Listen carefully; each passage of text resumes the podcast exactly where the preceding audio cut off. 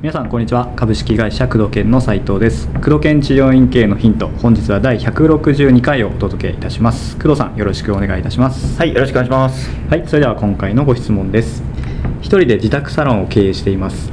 普通の賃貸マンションなので外から店内の様子が分かりません、うん。大きな看板なども設置できません。うん。え通りがかりの人に認知される方法やアイデアがあればぜひ教えてほしいです。あというご質問です。あ、サロンということはリラクゼーション系なのかな？そうかもしれないですね、うん。まあ自宅でね、副業でやりたいという人は増えて増えているので、はい。まあ、うん、一番怖いのは集客ですよね。うん。この方も看板も出せないと、まあ普通の住居マンションだとね、はい。ブラックボードとかも出せない。うん。そうですねのでちょっと大変。うん。まあ一つはあのやっぱり知ってもらうということから始まって、はい。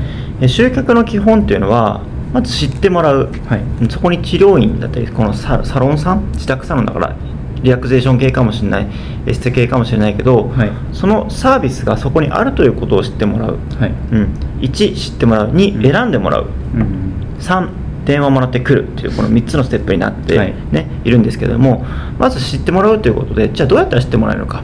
通りがかりの人に知ってもらう方法を知りたいそうだけど事実無理じゃないですかね、うん。だからかん難しい。窓にねそのカッティングシート貼っとくとか、はい。そういうのあるかもしれないけど事実上難しいと思うんですよね、はい。うん、で院のマンションの前で、えーその人がハンディングやってるとかね、うん。で院の方マンションだったらマンションに他のねあの住居の方でポスティングするとか、はい。うんえーっていうのでもいいしうん。院の前でね。あと知ってもらう方法って院の前の通りがかりの人にはちょっと難しいかもしれないけど、まあ、それこはい。そハンディングとかね、うん。上りもブラックボードも、はい。ね看板を出せないということはそもそも不可能なわけで、ん。じゃあどうするのかということで、えーコミュニティ集客とかね、はい。えーその地域の、えー団地の集合に行って、うん。こういうの自宅でやってるからどうですかっていうような案内をねえー名刺とかはい。交換した時に、あのーコミュニティでね人と face to face で会った時うん。に宣伝していくとか、うん、そういうこと一般的なチラシとか。そういうことを、えー都心とかで有効なのはホットペッパーとかねクーポン系のとことか、うん。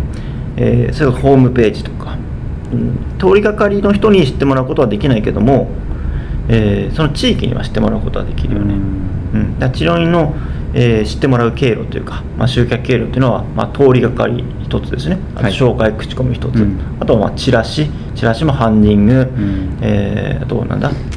ポスティング、えー折り込み、はい。うん、新聞折り込みね、うん。いろんな渡し方がありますしあとホームページ、はい。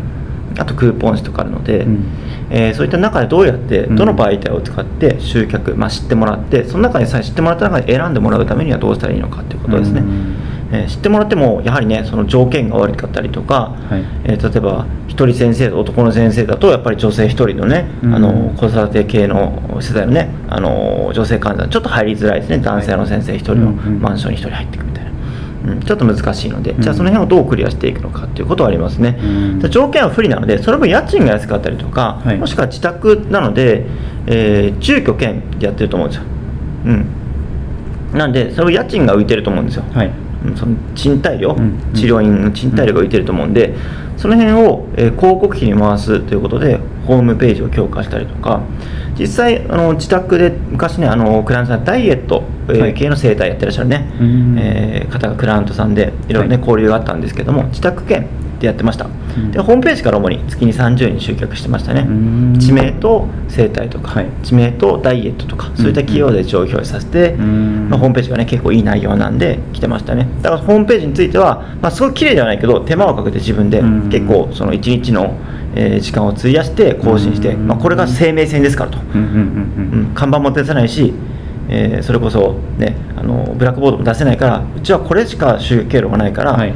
チラシも今はやってないからこれだけで集客してうんやってるから、でも月100万円くらい言ってましたよ、うん。自宅で、うん、2L かな、そうです 1L1L2L くらいだったかな、うんうん。うん住居スペースと施術スペースがあって一部屋ね、うん。男性一人先生でしたけどまあ、うまくやってましたよ。うん。うん。というようにやっぱり通りがかりとかできないんではできないん。で他の方法を探していくっていうことをですね。まず知ってもらってそれから選んでもらって、うん。それから電話してもらって、えー来てもらう。この流れをいかに、えースムーズにやっていくのかっていうことが非常に重要になってきますので、うん。えーぜひそういった視点で通りがかりでね、えー看板を出せないブラックボードを出せないとちょっと厳しいので、うん。別の方法を考えてみましょうとうん。いうことになりますね。ですね。まあ、縛られる必要はないですね、うん。通りがかりには。来ればいいわけですからそれも家賃浮いてるんですからうん。その浮いた家賃要は他のところっていうのは、えー家賃っていうのは広告費に近いので、うんうんうん。えー立地も含めてねやっぱり駅から近いとか、うん。人口が多いところに出すっていうことは家賃が高いですけども、はい。集客しやすいリピート取りやすいっていう利点、それをお金買ってるっていう、うん。家賃はやっぱ広告費に近いものもありますので、はい。その家賃を抑えているっていうことは、うんうんえーそういった分お金が浮いてるんですから、はい。そういった広告費とかを、えーしっかりと使っていって、うん。そういった他のところでカバーしていくっていうことが非常になって重要になっていくんじゃないかなと思いますね。うん。はい。はい、ということで工藤健治療院系のヒントをお届けしてまいりました。工藤さんありがとうございました、はい、ありがとうございました。